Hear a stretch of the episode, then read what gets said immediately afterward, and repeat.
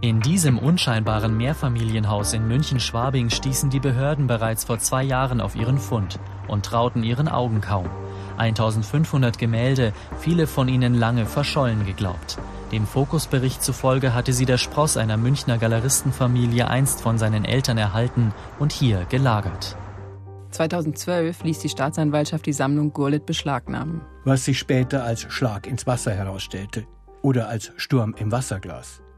Eine Taskforce wurde gegründet, ein neues Gesetz diskutiert, eine eigene Lex Gurlit. Willkommen zum Podcast Kunst und Politik. Mein Name ist Mareike Mage. Und ich bin Ralf Hohmann. In der heutigen Folge geht es um Raubkunst und Restitution. Der Schwabinger Kunstfund, der sogenannte Fall Gurlit. Aber unser Thema ist auch die koloniale Raubkunst. Stichwort Humboldt-Forum. Fangen wir mit dem sogenannten Nazi-Schatz an. Ein Milliardenkuh womit gleich zwei Dinge öffentlicher Aufmerksamkeit zusammenkommen. Hitler selbst. Der Fokus lieferte zum Artikel auch gleich das Führerbild dazu. Und große, ja unvorstellbare Geldsummen in Verbindung mit moderner Kunst. Darauf setzte schon die NS-Propaganda bei der Ausstellung der sogenannten entarteten Kunst. Neben den Werken standen fett die Preise. Nicht um was zu verkaufen, sondern um die Empörung zu befeuern. Was, das Gepinsel ist so viel wert? Wobei ich dazu sagen muss, die Preise stammten noch aus der Inflationszeit, also mit ein paar Nullen mehr. Auf jeden Fall gilt bis zum Milliardenschatz der Gurlitz, der Preis macht die Klicks. An die dubiose Fokus-Schlagzeile erinnert sich auch Maurice Philippe Remy. Der für Arte 2013 eine große Dokumentation gedreht hat, nämlich Der seltsame Herr Gurlitt. Fahnder entdecken Nazischatz in Milliardenhöhe. Das ging als Nachrichtenmeldung über die Ticker am Sonntagvormittag, als der Fokus als digitales Blatt erschien. Am Montag war er dann immer dinglich in den Kiosken zu haben. Und ich habe eine sehr lange Geschichte mit Kunstraub. Und zwar lange bevor das irgendwo so eine Art Modethema wurde, habe ich schon dazu geforscht, publiziert. Und wenn man ein bisschen Ahnung hat, wusste man, das kann so nicht sein. Also die Wertangabe war weit zu hoch, wie sich auch später herausgestellt hat. Und dieser Eindruck, den der Fokus erweckt hat, es würde dort in dieser Wohnung dieses Kunstsammlers oder Kunstbesitzers sich eine Sammlung befinden, die ausschließlich oder überwiegend aus von Hitler geraubten Kunstschätzen besteht. Das ist einfach ein Schmarren. Selbst der schlimmste Kunsträuber, den wir so kennen, nicht nur symbolisch, sondern tatsächlich Hermann Göring, der wirklich in einer Rücksichtslosigkeit ein Museum zusammentragen wollte, in der er fast schon an Napoleon ranreicht, nur mit dem Unterschied, dass die Raubzüge von Göring sich eben zu einem großen Teil vor dem Hintergrund des Holocaust bewegen, also nicht nur Raub, sondern Raubmord sind der hat, glaube ich, 50 Prozent gehabt. Und das ist schon wahnsinnig viel. 50 Prozent dieser mehreren tausend Werke umfassenden Bildersammlung. Und es war mir völlig klar, normalerweise hast du irgendwas zwischen zwei und fünf Prozent an Bildern. Und das ist in ganz vielen Fällen, sind die auch erst in der Nachkriegszeit rein in die Museen oder irgendwie auch aus Ahnungslosigkeit. Also dieser, es ist so über den Kunstraub ein falsches Bild entstanden, das sozusagen diese Kunst erstmal wahnsinnig verteufelt oder die Händler auch verteufelt. Und da muss man schon sehr genau hinschauen. Es gab Leute ohne Charakter, die die Notlage der verfolgten Juden brutal ausgenutzt haben, die geraubt haben. Der Einsatzstab Reichsleiter Rosenberg in Paris ist eine reine Rauborganisation.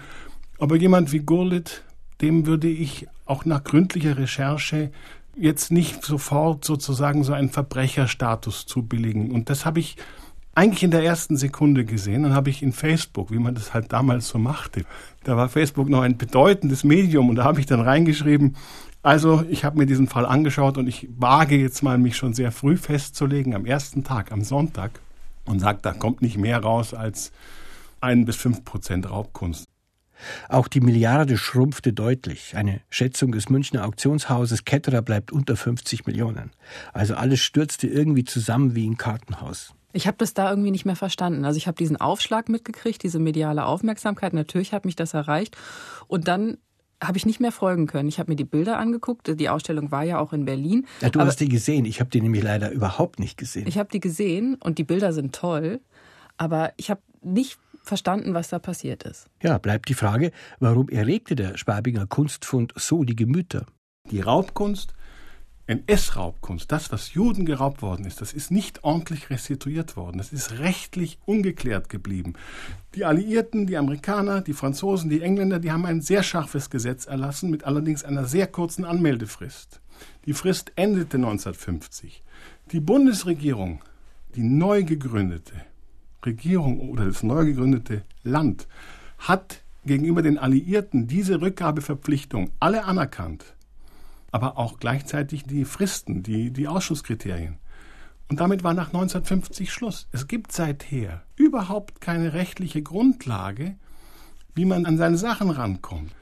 Und jetzt kommt etwas, warum ich auch so ein bisschen allergisch immer bin, wenn alle kommen und sagen Kunstraub, Kunstraub. Nein, nein, nein, nein. Das ist auch so ein Feuilleton-Thema, der Kunstraub. Die Wahrheit ist doch, dass man den jüdischen Bürgern alles geraubt hat. Ihre Häuser, ihre Autos, ihre Pelze, ihr Besteck, ihren Schmuck, ihre Immobilien, ihre Aktien und am Ende das Zahngold. Das ist die Realität. Und dazu gehörten die Bilder integral dazu. Das war ein Teil halt. Das war auch, das war ein Wert, den man sozusagen den Juden wegnehmen, klauen konnten. Ja, und das vor dem Hintergrund des Holocaust. Und die haben doch gesagt nach dem Krieg, das war doch letztendlich unter Adenauers Ministern, und das ist zum Teil auch überliefert in deren Notizen, war doch ganz klar. Die haben gesagt, wenn wir das jetzt zurückgeben, dann schaffen wir so eine Unruhe im Land, dass wir nicht die Kraft haben, wieder aufzubauen. Und dann hat man gesagt, na, bevor wir jetzt sozusagen die Kräfte zersplittern, wollen wir lieber die Sache so ruhen lassen, wie sie ist. Das hat dann so ein bisschen Unruhe gegeben. Dann gibt es 56, 57 ein Rückerstattungsgesetz, hat aber mit Rückerstattung, mit dinglicher gar nichts zu tun. Da geht es um Geldersatz für verlorene Dinge. Das ist wirklich beschämend. Die haben es dann noch einmal nach der Wende in dem Teil, der damals von der Sowjetunion besetzt war, also in der späteren DDR, haben sie es, haben sie es dann nachgeholt mit relativ kurzen Ausschlussfristen, aber sehr viel fairer und sehr gründlich und gut. Da haben sie es sozusagen noch einmal durchgezogen. Aber wir im Westen, wir tun immer so. Da heißt es immer, wir sind Weltmeister. Was in diesem Zusammenhang schnell zynisch werden kann. Mit Paul Celan im Kopf, der Tod ist ein Meister aus Deutschland. Ich meine, wir sind das Land der Täter. Von hier aus ist das Unrecht ausgegangen. Und es ist nichts passiert. Ja, die haben in dem Jahr nach der Gurlitt-Affäre hat der Ansgar Heveling, der war damals Kultursprecher der CDU, der hat mal geschaut, wie ist es denn? Und dann hat er gesagt, von allen Museen, die dafür in Frage kommen, dass bei ihnen Raubkunst ist, haben gerade mal 10 Prozent angefangen, ihre Bestände zu untersuchen. Davon musste man ja ablenken. Ja? Also hat man getan, die Gurlitt-Sammlung wird mit aller Kraft aufgeklärt. Es gibt allerdings, muss man sagen, wirklich einige Museen. Ich sag mal, das Münchner Stadtmuseum zum Beispiel geht proaktiv mit seiner Silbersammlung um und so weiter. Das ist natürlich immer peinlich, weil du sagst, ja, warum machen die das eigentlich erst 60, 70 Jahre nach Kriegsende? Aber immerhin, sie tun es. Und da muss man auch den, den Provenienzforschern, die das machen, muss man alle Ehre tun. Die geben sich große Mühe. Aber in Wirklichkeit ist es nicht getan. Und das Zweite, was man tun müsste, man müsste ein Gesetz erlassen, mindestens für die Museen. Und das könnte Frau Grütters längst angestoßen haben, dass die Museen und öffentlichen Sammlungen verpflichtet, ganz klar herauszugeben, sobald ein Raub nachgewiesen ist, respektive auch da sind die Anforderungen an den Nachweis niedrig zu halten, einfach aus Rücksicht auf die vergangene Zeit. Und es war schließlich unsere Schuld, dass wir es nicht gleich gemacht haben. Heute in Privatsammlungen befinden sich doch ganz selten nur noch Gemälde oder Kunstwerke, die irgendwie von den Angehörigen selber noch geraubt oder unter dubiosen Umständen erworben worden sind. Die meisten sind doch irgendwann nach dem Krieg irgendwo ersteigert, gekauft worden, man weiß nicht, woher sie kommen und so weiter. Oder Sotheby's, Christie's, die haben doch alle gehandelt, hat doch keinen interessiert. Man hat es halt gemacht, weil es ein Geschäft war. Es hat halt Geld gebracht was Maurice Philippe Remy da sagt, nämlich wenn man etwas kauft, das geraubt ist und man weiß nicht, dass es geraubt ist in dem Moment, wo man es kauft, dann spricht man juristisch von gutgläubigen Erwerb. Darüber habe ich auch mit Ulf Bischoff gesprochen. Er ist Anwalt für Kunstrecht und spezialisiert auf diese Fälle und meint dazu: Ja, also die Frage des gutgläubigen Erwerbs steht immer im Raum. Und natürlich kann auch derjenige, der vom Dieb erwirbt, äh, immer sagen, ich habe das äh, ja gutgläubig erworben. Ich wusste ja nicht, dass das gestohlen ist. Die Frage ist nur, ob man mit so einem Argument durchdringt oder durchdringen soll. Hm? Im Vergleich zum, zum Opfer muss man dann eben abwägen, wem es vielleicht doch dann äh, eher zusteht. Und diese Fragen muss man dann diskutieren und auch ja dann durchaus in, in einer komplexeren Diskussion, weil die Sachen ja auch oft durch dann verschiedene Länder gegangen sind und, und sich dann auch wieder Rechtsfolgen daran knüpfen, wo das auftaucht, wo das zwischen, zwischenzeitlich war, wo das veräußert war. Also das sind komplexe Diskussionen. Aber am Ende ist die Sache eigentlich auch äh, einfach. Wie ist das abhanden gekommen? Und äh, in Abwägung der Interessen muss es da nicht einen Ausgleich geben. Und jetzt sind wir auch an einem Punkt, wo, wo im Grunde die, auch die Politik gefordert ist und sich überlegen muss, was eben mit diesen Dingen, wenn sie denn aufgefunden werden, passieren sollen. Ich kann nur stark dafür plädieren, dass man auch hier zu fairen und gerechten äh, Lösungen gelangt. Da denke ich doch, dass es eine historische Verantwortung gibt, sich dieser Dinge anzunehmen, das aufzuklären, Forschung zu betreiben und die Sachen dann auch zurückzugeben. Jetzt könnte ich sagen, und für die Restitution der kolonialen Raubkunst, dafür gibt es das Humboldt-Forum. Gut platziert im Remake des preußischen Hohenzollernschlosses, unter deren Kaiserschaft die kolonialen Verbrechen des Deutschen Reiches ausgeführt wurden. Aber hoppla, so steht's nicht im Konzept. Zum Konzept der Rückgabe von Kulturgütern hätte ich ja gern mit Monika Grütters gesprochen. Sie ist 2021 Kulturstaatsministerin. Nur sie hatte leider keine Zeit. Aber sie war kurz vorher bei RBB Kultur zu Gast. Dieses Gespräch mit der nigerianischen Seite ist jetzt eben in einen organisierten Dialog gegangen, der sehr intensiv zurzeit läuft. Es hat mehrere Besuche des Auswärtigen Amtes drüben gegeben und die nächste Reise ist auch jetzt schon wieder terminiert. Und da geht es dann darum, wann können wir wie viel und in welchen Abständen zurückgeben. Mal ganz locker gedacht, könnte das Humboldt-Forum einen Beitrag zur Aufarbeitung kolonialer Verbrechen leisten? Meine Frage an Tahir Della, der sich für Dekolonialisierung einsetzt. Ich fürchte, dass das Humboldt-Forum diese Chance verpasst hat. Und zwar deswegen, weil das von Anfang an nicht wirklich die Idee war dieses Baus. Also wir haben hier ein Schloss wiedererrichtet bekommen auf eine Initiative von einem Privatmann, von einem Geschäftsmann, der nur dieses Schloss eigentlich wieder in der Mitte Berlin haben wollte, mit dem Bezug, mit dem positiven Bezug auf Preußen, was ich schon problematisch finde. Und gleichzeitig war auch dann die Idee geboren, die ethnologischen Sammlungen im Grunde genommen unüberprüft wieder auszustellen.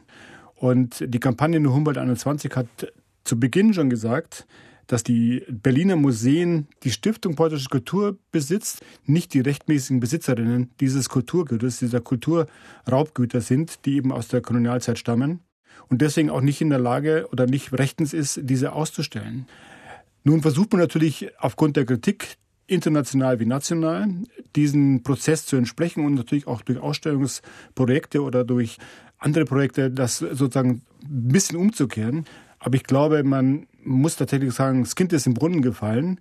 Man hätte sich wirklich früher damit beschäftigen müssen, um es auch wirklich glaubhaft zu machen. Und es ist jetzt erstmal abzuwarten, was dann auch tatsächlich in der Ausstellungspolitik passiert. Also inwieweit sozusagen auch dann die Kritik wirklich mal umfassend umgesetzt wird oder ob man versucht, sozusagen Projekte zu organisieren, um sich so ein bisschen aus der Schusslinie zu kriegen. Was ich an der geplanten Präsentation im Humboldt-Forum interessant finde, das ist eine fast magische Verwandlung von Relikten. Also egal, was es für ein Gegenstand war, welche Funktion er hatte, von wem er weshalb erbeutet wurde, durch das Humboldt-Forum wird er quasi zum Objekt, zum Beispiel der Kunst. Ist das Humboldt-Forum eine Art Kulturgutmaschine? Also wir machen geraubte Objekte zum eigenen. Das hat stattgefunden über Jahrhunderte lang und ist bisher normalisiert, mehr oder weniger, wird kaum in Frage gestellt, dass es problematisch wird. Und gleichzeitig aber auch macht es deutlich eben, dass dieses Aneignen natürlich auch so ein ganz klarer Marker ist für dieses koloniale Projekt. Also man löscht aus vor Ort, also Kultur, das Wissen, die Strukturen etc. pp. und setzt es sozusagen durch die eigenen und eignet sich dann natürlich auch Dinge an und erklärt sich zum Eigentum. Und das ist so, so im übertragenen Sinne, ich klaue Ihnen Ihr Auto und ein Jahr später sehen Sie mich damit rumfahren und die sagen, ich hätte gerne mein Auto zurück und ich sage, das habe ich jetzt ein Jahr, aber ich kann Sie ganz zum Einkaufen fahren. Also sozusagen dieses Festhalten an so Verhältnissen oder so macht klar, eigentlich gibt es da nichts festzuhalten, eigentlich gibt es da nichts zu diskutieren, im Grunde genommen. Und die Stiftung Preußische Kultur besitzt, wäre tatsächlich in der Lage, das mal umfänglich zu machen, auch tatsächlich es ist ja nicht so, dass sie das nicht wissen oder jetzt nicht rausfinden können. Und trotzdem hat man sich ganz lange überhaupt schwer getan mit diesem Thema. Also hat das immer von sich gewiesen, dass die SBK hier Raubgut überhaupt besitzt, dass die Gebeine beispielsweise immer noch nicht umfassend erforscht sind, also Provenienzforschung machen worden ist. Da hat es ganz lange gedauert, bis die überhaupt mal sich an, an Debatten überhaupt beteiligt haben oder so. Ne? Aber Ralf, die Debatten zur Restitution, die sind doch nicht neu. Ja, der Umgang mit dem Parthenon aus Athen in London ist Teil europäischer Kunstgeschichte. Und 1960 wurden 18 afrikanische Staaten unabhängig. Und bereits damals ging es selbstverständlich um kulturelle Selbstbestimmung, um die Aufklärung von Verbrechen und auch die Rückgabe von geraubten Gütern. Also die Forderungen nach Rückgabe von Objekten, von Raubgut, äh, die gab es schon sehr, sehr lange. Nur ich glaube, mit diesem Errichten von diesem preußischen Stadtschloss und der Kombination, hier auch noch die ethnologischen Sammlungen unterzubringen, das hat eine Debatte tatsächlich aufgemacht, wo eben genau dieses Defizit auf Seiten der SPK eben deutlich wurde, dass man sich bisher überhaupt nicht damit wirklich beschäftigt hat, kritisch. Also man hat das wirklich nicht problematisiert. Und ich bin mir sicher, dass das nicht nur daran lag, dass die Leute das nicht wussten, wo die Objekte herkommen. Also zu den Benin-Bronzen da wissen alle, seit sozusagen die Briten das geraubt haben aus dem damaligen Benin City, da wissen alle beteiligten Staaten, die die Objekte dann in London auf den Auktionen gekauft haben, die wussten alle ob dieser Geschichte damals schon und haben es aber nicht als ein Problem betrachtet oder als ein Unrecht oder so. Und das hat sich sozusagen halt fortgesetzt und wurde ja nie wirklich in Frage gestellt oder so. Ne? Und ich glaube, die Zeit sozusagen hat es natürlich auch mit sich gebracht, dass dann auch gesagt wurde, ja gut, das ist so lange her, wer spricht denn überhaupt noch drüber? Und nochmal für Einrichtungen wie die Stiftung Preußischer Kulturbesitz gab es so konkrete Anlässe. So eine massive Kritik, glaube ich, auch noch nie in, in der Form. Ja? Also nur Humboldt 21, die Kampagne, die hat ja ein Memorandum verfasst und da steht ganz oben sofortiger Baustopp, solange nicht diese sozusagen konkrete Fragen diskutiert oder gestellt werden zumindest. Ne? Mit Tahir Della von der Initiative Schwarzer Menschen in Deutschland hat sich Ralf getroffen für unseren Podcast Kunst und Politik. Ich fand ja das Beispiel gerade mit den Autos ziemlich plastisch. Mir hat sich die Frage aufgedrängt während des Gesprächs mit Tahir Della, ob es nicht längst andere Modelle von Museen gibt. Vor einiger Zeit habe ich zum Beispiel ein Buch gelesen, Kuratieren als antirassistische Praxis. Und eine der Herausgeberinnen ist Nathalie Bayer. Ah, das ist die, die hier in Berlin das Friedrichshain-Kreuzberg-Museum leitet. Ja, und mit ihr habe ich mich deshalb auch getroffen. Zum einen gab es ja seit den 80er Jahren, 70er, 80er Jahren im englischsprachigen Raum die sogenannte New Museology, also die neue Museologie, die sowohl auf der tatsächlich praktischen Ebene, aber auch auf der Theorieebene einen neuen Museumsbegriff prägen wollte. Ein Schlagwort war die sogenannte Temple versus Forum Debatte. Also, und ich würde schon sagen, das ist ein große also, dass es jetzt schon immer mehr Museen gibt, die sich selber als Forum verstehen wollen und nicht als Tempel, der nur ganz wenigen eingeweihten Menschen zugänglich ist. In ihrer Geschichte der Museumsinstitution haben sie eine Sache vergessen. Und zwar Mitte des 19. Jahrhunderts, als äh, nicht nur generell äh, die Erfindung des neuen Nationalen Museums als Typus der Fall war, sondern überhaupt auch eine neue Idee von Geschichtsmuseen überhaupt erst Schule gemacht hat. Es ist quasi die Idee der Geschichte, also der Selbstverortung äh, einer Nation als historischen Prozess entstanden. Und auch dieser Typus des Geschichtsmuseums ist in dieser Zeit entstanden, also vor allem dann ab dem letzten Drittel des 19. Jahrhunderts und aber eben auch die Ethnologie, also so als wissenschaftliches Fach und gleichzeitig eben aber auch als Museumstypus. Und da lege ich jetzt schon mal so ein paar Koordinaten nahe, also so, weil es auf der einen Seite alle, alle diese Typen, also das ist ja jetzt nur ein kleiner Teil, den ich nenne, aber diese Museumstypen, die waren auf der einen Seite für sich alleinstehende neue Museumsgenres und gleichzeitig standen sie auch in einer gewissen Beziehung zueinander. Das beste Beispiel ist immer die Darstellung der europäischen, damals imperialen Nationen, haben sich gerne als äh, fortschrittsorientiert mit den neuen Techniken und Maschinen dargestellt, aber auch mit einer Geschichtserzählung. Und in den Kontrast wurden die sogenannten Völker, die aus dem Rest der Welt dargestellt und auch im Grunde genommen kann man das jetzt heute schon so lesen, dass sie so richtig als ein Gegenspiegel und als ein Gegenteil und als ein Gegenbild zu den westeuropäischen vermeintlich zivilisierten Gesellschaften dargestellt wurden. Und darin sozusagen, warum ich das jetzt nochmal in das Feld einfüge, sozusagen der Museumsgeschichte und der Frage, wo stehen wir heute, würde ich sagen, es gibt von allem auch noch nach wie vor Spuren davon. Ja, selbst wenn jetzt gesagt wird, wir wollen alle Foren sein, wir wollen offene Foren sein, wir wollen für die Menschen da sein, wir wollen mit den Menschen in Diskussionen und Aushandlungen gehen, gibt es trotzdem noch, wenn man sich die Struktur der Museen anschaut, wenn man sich anschaut, wie wird eigentlich gesammelt, wer definiert, was gesammelt wird und gleichzeitig was auch nicht gesammelt wird. Es ist dann doch eher eine Angelegenheit von einer sehr kleinen Auswahl an Menschen. Da gibt es schon noch Praktiken und Politiken des Museumsmachens, die eher an eine Zeit des äh, späten 19. Jahrhunderts erinnern, als an den Anspruch, jetzt zu einem Forum zu werden. Hast du Nathalie Bayer auch gefragt, ob man solche Überlegungen auch auf Kunstmuseen anwenden könnte? Habe ich, und zwar mit Blick auf die Dokumenta, die uns in Kunst und Politik ja in früheren Folgen schon öfters beschäftigt hat.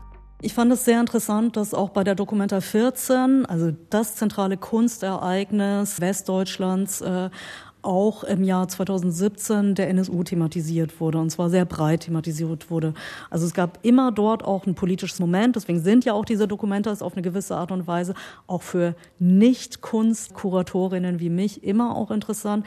Aber dort bei der Dokumenta 14 die Art und Weise, wie mit den Akteuren in Zusammenhang des äh, NSU-Komplexes, die fordern, kein Schlussstrich, sondern eine echte Aufklärung zu betreiben, ernst genommen wurden als politische Akteure das fand ich wichtig, dass dort dieses Beispiel, wie mit der Initiative und den Forderungen umgegangen wurde, einen ganz guten Weg aufgerissen hat. Kann ich das so verstehen, dass es im heutigen Museum viel mehr um das Organisieren einer anderen Perspektive geht? Um ein Stören vielleicht des vorherrschenden Blickregimes, sage ich mal? Also ich würde sagen, also das Ziel sollte ja eigentlich sein, per se äh, das Blickregime zu multiperspektivieren. Also und das ist ja auch ganz ernst gemeint, weil es kann ja auch nie nur eine Interpretation, ein Blick ähm, die einzige Antwort sein. Und das sehe ich als eine Riesenaufgabe auch des Museums, wie ich vorhin auch sagte. Wir sind der Öffentlichkeit verpflichtet, weil wir sind Öffentlichkeit sozusagen. Bei Nathalie Bayer bedanke ich mich sehr herzlich für das Gespräch und nehme mit, Öffentlichkeit herstellen eine ganz wichtige Grundlage für Politik. Da ist auch die Kunst öfters gefragt. Und zwar die Kunst im öffentlichen Raum, Public Art, sei es Kunst in öffentlichen Gebäuden oder im Außenraum. Und das führt mich nun nach Leipzig. 2011 startete die Stadt einen Gestaltungswettbewerb für das Einheits- und Freiheitsdenkmal. 38 Entwürfe wurden eingereicht. Eine hochkarätig besetzte Jury wählte den Entwurf 70.000 vom Künstlerduo M&M. Die aus München sind. Unverzüglich ging die Diskussion in Leipzig los. Die Grundidee, 70.000 Sitzwürfel auf einen Platz zu stellen und dem Verschwinden preiszugeben, das stieß nicht überall auf Gegenliebe. Wolfgang Ulrich, ja, ich glaube, da kamen so mehrere Dimensionen zusammen, warum dieser Denkmalsentwurf 70.000 von M&M in, in Leipzig, äh, wo er den ersten Preis bekommen hatte, dann letztlich äh, nicht reüsierte und nicht gebaut werden konnte. Dieser Entwurf 70.000 Proteste, die man sich mitnehmen kann, die also eher früher als später dann weg wären und dann bleiben zwar noch bunte Platten übrig auf dem Platz, aber sagen, irgendwo ist ein Teil des Denkmals sagen, auch, auch verschwunden. Mm, das war sicher ein Problem. Die bunten Farben waren sicher auch ein Problem, weil haben die beiden ein zu westlich, fröhlich geprägtes Bild von Demokratie äh, in diesem Entwurf äh, zum Ausdruck gebracht, was nicht so zusammenpasste zu der Erfahrung derer, die jetzt bei den Montagsdemos 89 äh, mitgelaufen sind, dass das ja auch geprägt war von Angst, dass man jetzt hier vielleicht doch niedergeknüppelt oder noch äh, oder verhaftet oder gar äh, erschossen wird, sondern da war eine große Unsicherheit ja auch im Raum. Also man fühlte sich, glaube ich, rein atmosphärisch nicht unbedingt repräsentiert durch dieses Denkmal. Und dann kam eben dazu, dass es von Künstlern aus dem Westen ohne direkte Osterfahrung gemacht war und das wurde vielleicht an sich schon als eine irgendwie so ein bisschen ja kolonialistische Geste empfunden. Warum äh, müssen jetzt, wo sowieso schon alles äh, vom Westen beherrscht wird, muss selbst noch sagen, die spezifisch ostdeutsche Geschichte auch vom Westen erzählt werden. Und da haben sich dann ja sehr schnell sondern auch viele Widerstände geregt. Also da kam mehres zusammen. Sicher formale Punkte zusammen mit ideologischen Gründen und ja, sagen auch, letztlich ging es um die Frage, wer darf das jetzt hier überhaupt? Identitätspolitische Konflikte zwischen Ost- und Westdeutschland. Das wäre die aktuelle Interpretation. Oder ist es vielleicht gar nicht so neu? Zur deutschen Kultur gehört ja gerade, dass es keine gibt, also keine zentrale Kulturkompetenz, weil es eben viele Kulturregionen gibt, von Sachsen bis zum Rheinland. Muss dem die Politik nicht mehr Rechnung tragen? Dass es keine einheitliche deutsche Kunst gibt? Frage ich Wolfgang Ulrich. Ja, ich würde schon sagen, dass man sich jetzt schwer täte, so eine deutsche nationale Kunst äh, zu identifizieren, dass es sehr stark äh, auf jeden Fall regionale Traditionen gibt, dass es natürlich durch die 40-jährige Teilung dann auch mal in West und Ost äh, sich nochmal polarisiert hat für diese Zeit. Auch das ist sicher unbestreitbar. Und dass wir jetzt in der Gegenwart ähm, uns umso schwerer tun, sagen, was Deutsches zu identifizieren, weil wir nun doch sehr stark in einer äh, europäisierten, auch globalisierten Welt leben und äh, es da auch ja, sich auch Kunsthochschulen zum Beispiel sehr stark internationalisieren, also auch gar nicht mehr schon in der Ausbildung man so fixiert ist auf eine bestimmte nationale oder regionale äh, Tradition.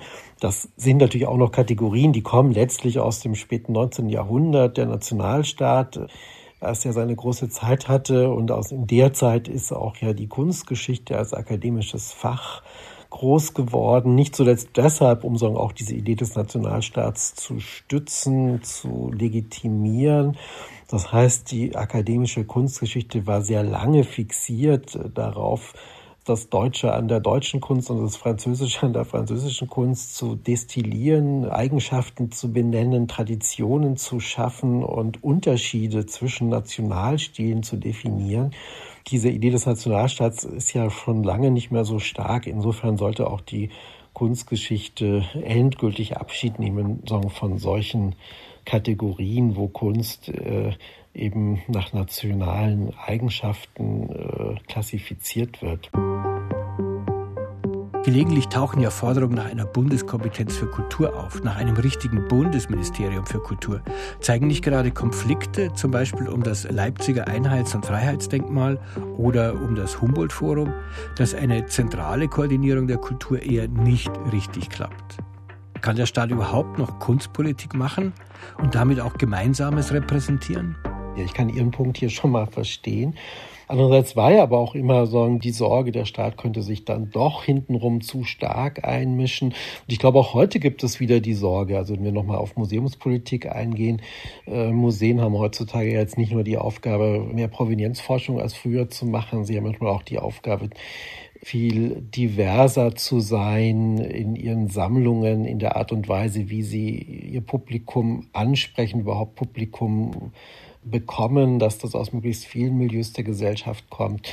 Ähm, natürlich erwartet von, man von Museen heute auch, dass sie Antworten haben auf ökologische Fragen, dass sie Antworten haben auf alle großen gesellschaftspolitischen Themen, ob das Feminismus ist, ob das Geflüchtete sind, ähm, ob das irgendwelche Minderheiten sind.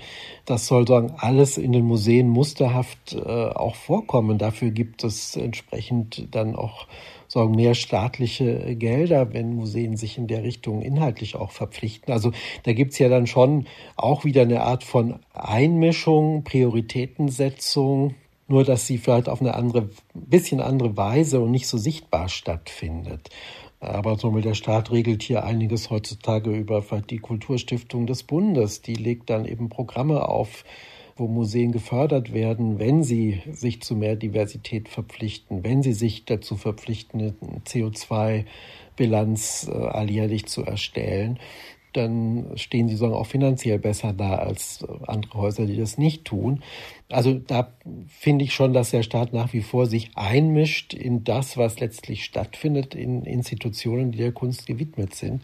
Aber sondern die Art und Weise der Einmischung hat sich einfach historisch äh, ziemlich stark geändert. Mit dem Leipziger Kunsttheoretiker Wolfgang Ulrich endet diese Folge unseres Podcasts Kunst und Politik. Tschüss sagen Ralf Hohmann und Mareike Mage. Wenn ihr uns eure Meinung sagen wollt oder Fragen habt, schreibt uns.